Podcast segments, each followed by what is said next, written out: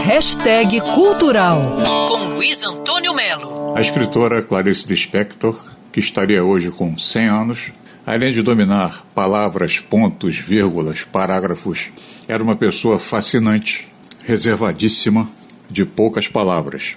Mas o amor dela pelo Rio de Janeiro, eu não vou dizer que borbulhava, porque não tem nada a ver com Clarice Lispector borbulhar. Vamos dizer que esse afeto pelo Rio de Janeiro comovia muito a Clarice Spector. A professora e biógrafa de Clarice, Teresa Monteiro, escreveu O Rio de Clarice, Passeio Afetivo pela Cidade. Foi como a Teresa comentou nesse papo com a Vera Barroso, da Mirada Janela Cultural. Eu selecionei sete caminhos claricianos. Começo na Tijuca e vai até o Leme.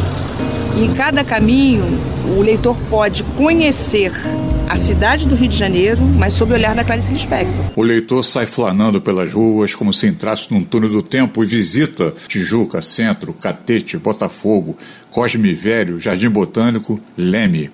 Em especial o Leme, muito especial o Leme. Aí estão edifícios, praias, praças, restaurantes, hotéis, padarias, bancas de jornal, livrarias, bancos, cinemas e parques. Aí a gente sente saudade de um Rio que nós mesmos não vivemos.